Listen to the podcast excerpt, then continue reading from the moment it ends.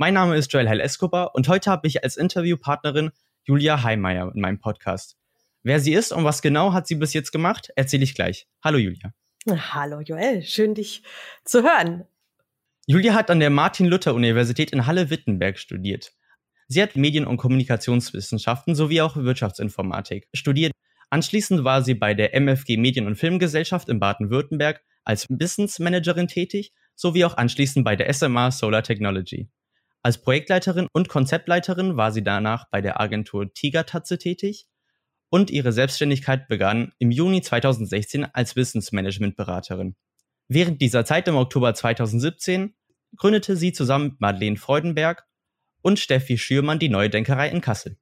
Vielen, vielen Dank, dass du heute dabei bist. Mich würde mal interessieren, weshalb hast du dich denn entschieden, mit deinen zwei Co-Gründerinnen die Neue Denkerei zu gründen und was genau macht ihr eigentlich dort? Ja, vielleicht fange ich mal an mit was ist die neue Denkerei und was machen wir? Gerne. Also wir sind ein Workshop, Event und Coworking Space hier mitten in Kassel in der Friedrichstraße. Ähm, wir haben 2017, wie du schon gesagt hast, angefangen. Und unsere Intention war es, einen Ort zu schaffen, wo wir ähm, Räume, Unternehmen darbieten für Innovations- und Strategie-Workshops. Und das in einem total inspirierenden Umfeld.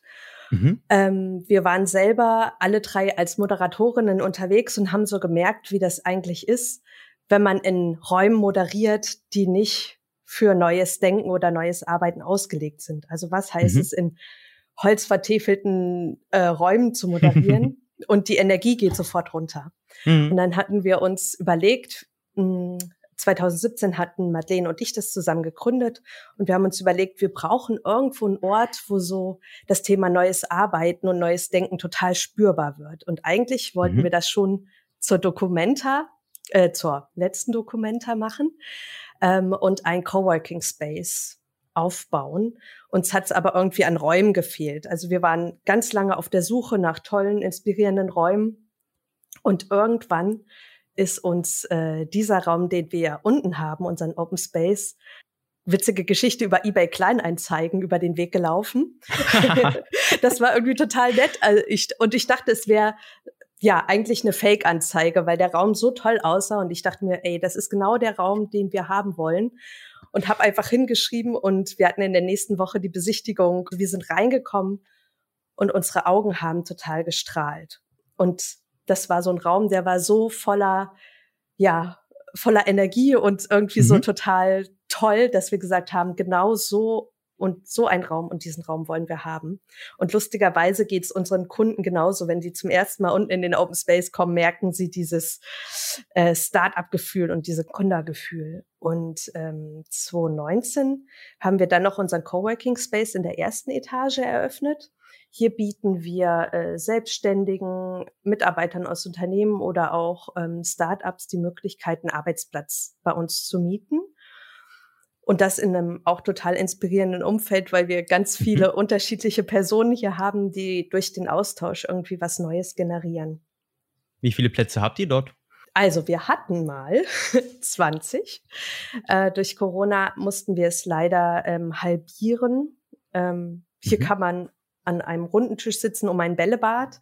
Äh, hier kann man aber auch in äh, kleinen Workshop-Räumen sitzen, wo man auch an den Wänden schreiben kann. Man kann seine Ideen runterschreiben. Wir haben gemeinsame Mittagessen, wo man sich austauschen kann und wo man auch so ein Stück weit voneinander lernen kann. Und wir haben so eine total schöne mhm. bunte Mischung irgendwie aus äh, Rechtsreferendare, aus Menschen, die aus Unternehmen kommen und äh, mhm. Vertriebsmenschen, IT-Beratern, äh, also ganz wilde, tolle Mischung und das macht's irgendwie auch aus. Das ist ganz, ganz schön, ja.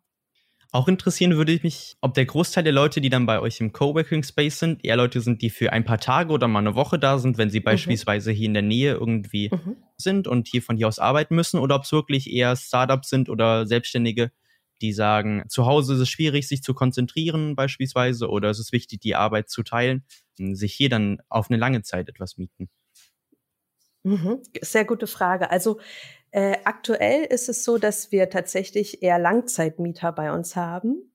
Äh, das heißt, wir haben ein monatliches Ticket. Man kann aber mhm. auch ein Tagesticket nehmen, aber meistens ist es eher monatlich.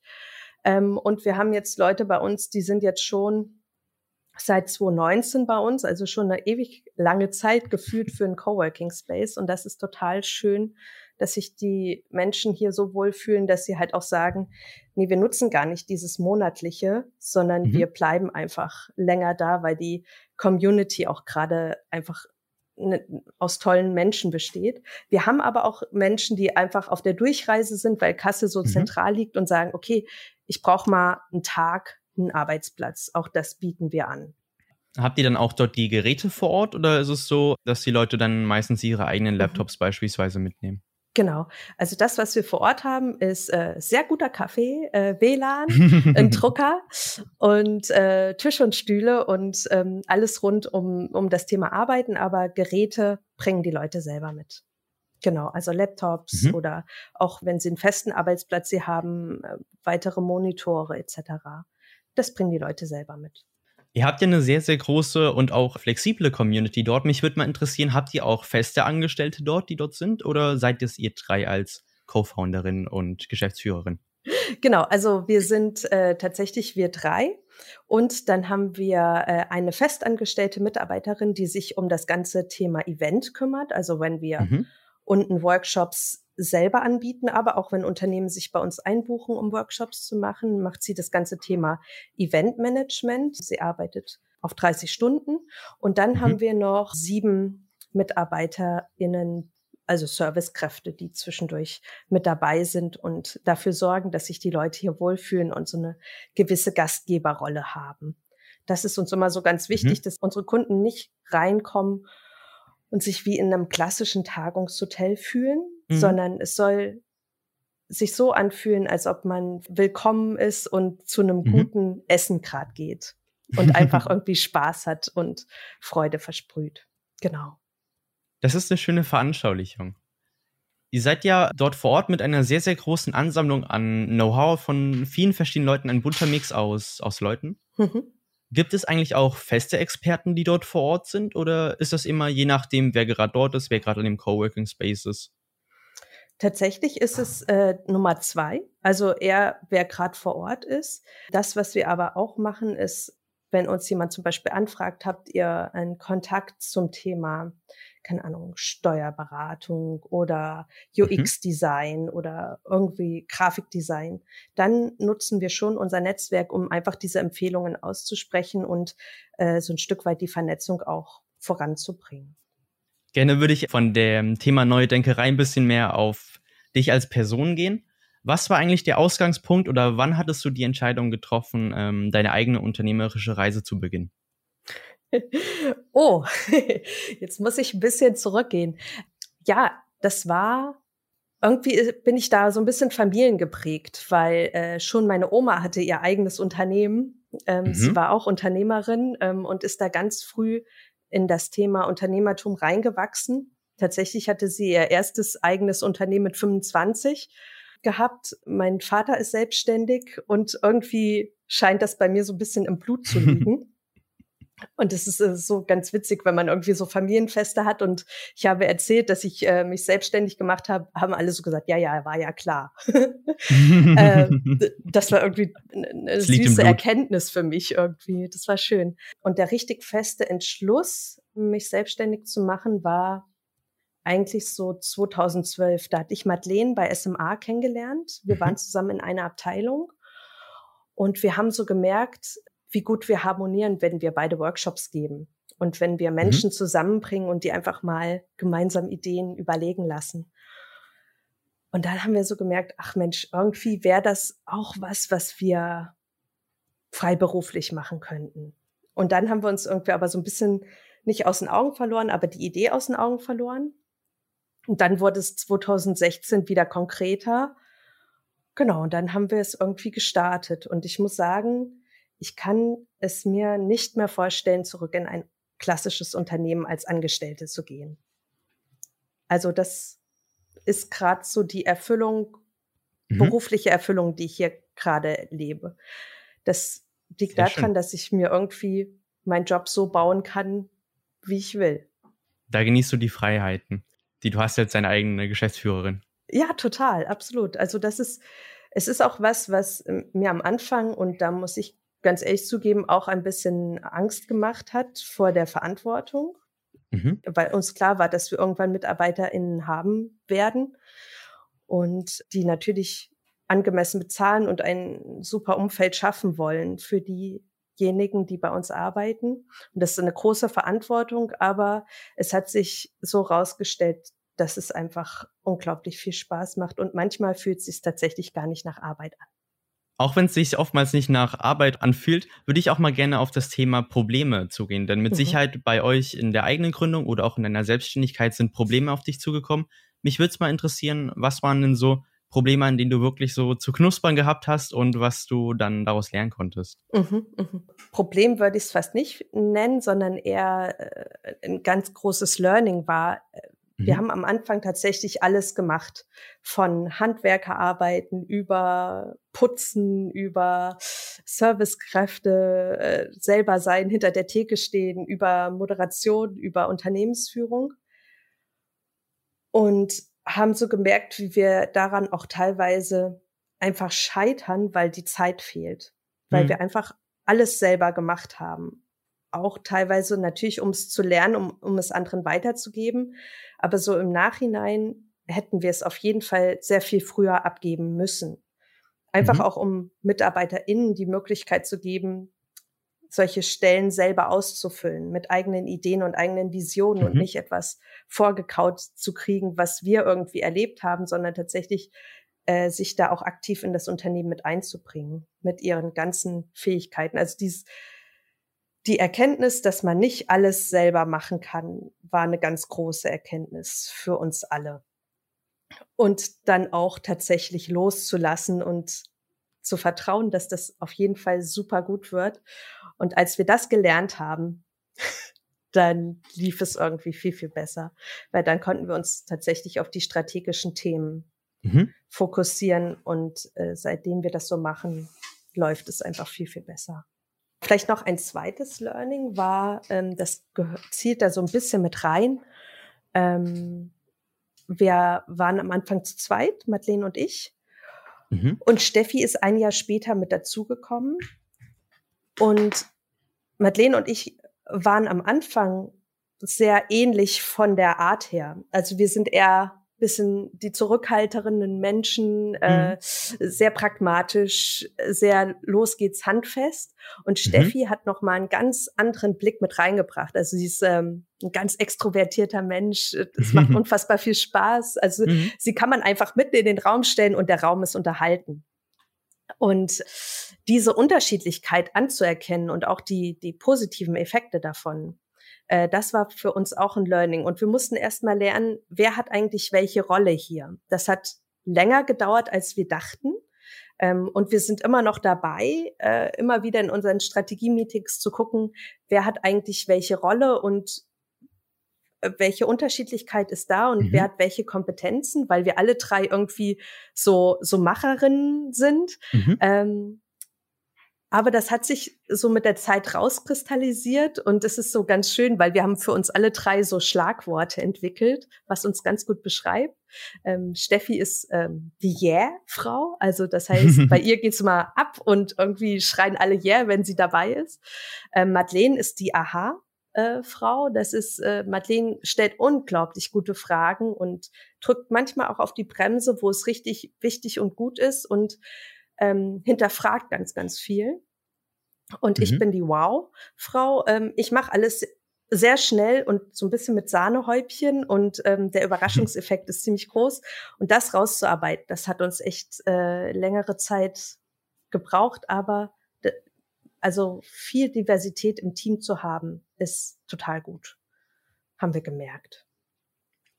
Also auch die, die Rollen sind bei euch nicht fest und ein Learning wäre, dass es sie nicht fest sein sollten, sondern dass man wirklich an den einzelnen Rollenverständnissen arbeiten sollte und dass sie auch fließend sein können, oder? Das hast du total super zusammengefasst, Joel. Also genau so. Ich glaube, wir würden uns sehr schwer tun, wenn jemand eine feste Rolle für immer hätte. Weil dann wäre es auch nicht mehr so agil und so vital, wie wir es mhm. vielleicht haben. Es kann auch ruhig mal durcheinander wechseln. Und das tut uns auch ganz gut, immer mal wieder in neue Rollen zu schlüpfen. Du bist jetzt schon einige Jahre Unternehmerin. Mhm.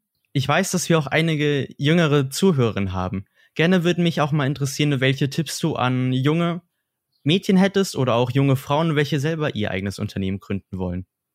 Oh ja, ähm, das finde ich eine ganz tolle Frage. Ich habe sie im Vorfeld gelesen und dachte mir, die haut mich gerade echt um die Frage. Ich war in meiner Jugend ein bisschen zu sehr fokussiert, hatte ich das Gefühl. Ich, bei mir war es irgendwie so klar, ich möchte irgendwann mal etwas in der Werbung oder in der Kommunikation machen. Und das ist so mein Weg und dahin will ich unbedingt. Mhm. Jetzt rückblickend betrachtet, ähm, würde ich anders rangehen. Ich würde so viel ausprobieren wie möglich. Ähm, sei es was Handwerkliches irgendwie in, in, der Tischlerei oder irgendwie äh, ja, Schreinerei, irgendwas Gestalterisches. Ich würde was in Richtung ähm, betriebswirtschaftlich ausprobieren. Also ich würde so viel versuchen, wie möglich kennenzulernen im Arbeitsleben, äh, durch mhm. Praktika mhm. oder Nebenjobs, so dass mhm. ich irgendwann, wenn ich diese Vision hätte, ich möchte irgendwas in der Werbung und Kommunikation mache, das nochmal überprüft habe. Ist das auch wirklich das, was mir gefällt? Weil das ist tatsächlich ein Learning, was ich so hatte. Ich hatte einige Praktika in, in Werbeagenturen gemacht und ich hatte es mir immer rosa-roter ausgemalt, als es tatsächlich war. Und ich glaube, wenn man mehr ausprobiert und einfach guckt, mhm. was, was kann man denn sonst noch machen, ähm, dann ist die Auswahl auch größer und ich meine, das Arbeitsleben bestimmt ja dann eine ganze Zeit, äh, die man irgendwie verbringt. Es ist ja ist eine wahnsinnslange Zeit. Total, ja. Und deswegen also viel ausprobieren und auch offen gegenüber anderen Menschen zu sein. Also viel Netzwerken, viel äh, vielleicht auch mal mit Leuten sprechen, wo man noch nicht so den ersten Draht hat, mhm. aber ähm, die kennenzulernen, weil aus jedem Gespräch kommt irgendwas Tolles raus. Das habe ich so gelernt in meiner Unternehmerinnenzeit. Jetzt hast du es gerade angesprochen mit dem Netzwerken. Mich würde auch mal interessieren, wie, wie läuft das Netzwerken bei euch in der neuen Denkerei ab und vor allen Dingen, wie kommen eigentlich neue Kunden und Kundinnen auf euch zu? Ja, also wie kommen neue Kunden und Kundinnen auf uns zu? Äh, viel geht über unsere Website, über Social Media. Ähm, das ist, würde ich sagen, so ein Anknüpfungspunkt, ähm, weil mhm. wir da relativ aktiv sind und immer wieder über unsere Projekte und unsere Räume berichten. Ähm, aber noch mehr geht eigentlich über persönliche Kontakte. Und das ist wirklich so ein Erfolgsfaktor, würde ich sagen, dass wir alle drei sehr große Netzwerke haben, ähm, immer wieder in den Austausch gehen mit anderen Menschen, uns zum Mittagessen oder zum Kaffee verabreden und einfach Gespräche mhm. miteinander führen. Und daraus entstehen meistens die besten und schönsten Projekte. Also im Austausch bleiben mit anderen. Und darüber kommen häufig auch die Kunden ähm, wir merken, dass das sehr über, über den persönlichen Kontakt geht. Also ich glaube, wenn mhm. wir nicht in den Räumen wären, wären das schöne Räume, aber da fehlt so ein bisschen die Seele dann da drin. Und mhm. das schafft man nur mit Menschen. Genau. Und das Netzwerken, ja, das funktioniert im Prinzip über, wir haben verschiedene Formate, die wir anbieten. Äh, man kann abends zu Meetups zu uns kommen. Äh, wir haben mhm. zum Beispiel das Startup Meetup oder Augenhöhe Meetup. Also das sind verschiedene Netzwerkveranstaltungen, wo sich Leute kennenlernen. Sind die Dann, aktuell auch? Ähm, durch Corona leider gerade nicht. Ich hoffe, dass jetzt, äh, weil die Fallzahlen jetzt wieder sinken, dass sie wieder stattfinden. Im Moment waren sie online oder im mhm. Moment, mhm. die letzten anderthalb Jahre waren sie dann online. Genau. Ähm, aber ich denke, die Zahlen sinken jetzt wieder so zum Glück und äh, die Leute können wieder zu uns kommen. Aber was auch schön ist, also wir haben unsere Coseco-Abende. Da laden wir im Prinzip unsere Coworker und alle Freunde der Coworker und sowas ein zu einem Prosecco. Und äh, da tauscht es sich doch am besten aus. Also bei einem netten Bier und netten Prosecco irgendwie zusammenstehen und einfach auf Leute zuzugehen, die man noch nicht kennt. Mhm. Und dazu würde ich dich natürlich auch gerne einladen, wenn du Lust hast, Joel. Ich komme sehr, sehr gerne. Vor allem die Startup-Meetups sind mit Sicherheit auch spannend für einige unserer Hörer. Total. Der Podcast dreht sich ja vor allen Dingen zum Thema Startups. Und wenn die hier in der Region sind, ist ja umso besser. Ja, sehr gut. Also ihr seid herzlich eingeladen. vielen, vielen Dank, dass du dir heute Zeit genommen hast, um uns von deinem Dasein als Unternehmerin zu erzählen und vor allen Dingen auch die neue Denkerei beizubringen und näher zu bringen. Mir hat es sehr viel Spaß gemacht und ich hoffe, auch ihr als Hörer konntet einiges an Learnings lernen. Vielen, vielen Dank, Julia, dass du heute dabei warst. Vielen Dank, Joel, für die Einladung. Es hat mir auch sehr, sehr viel Spaß mit dir gemacht. Freut mich und sehr gerne.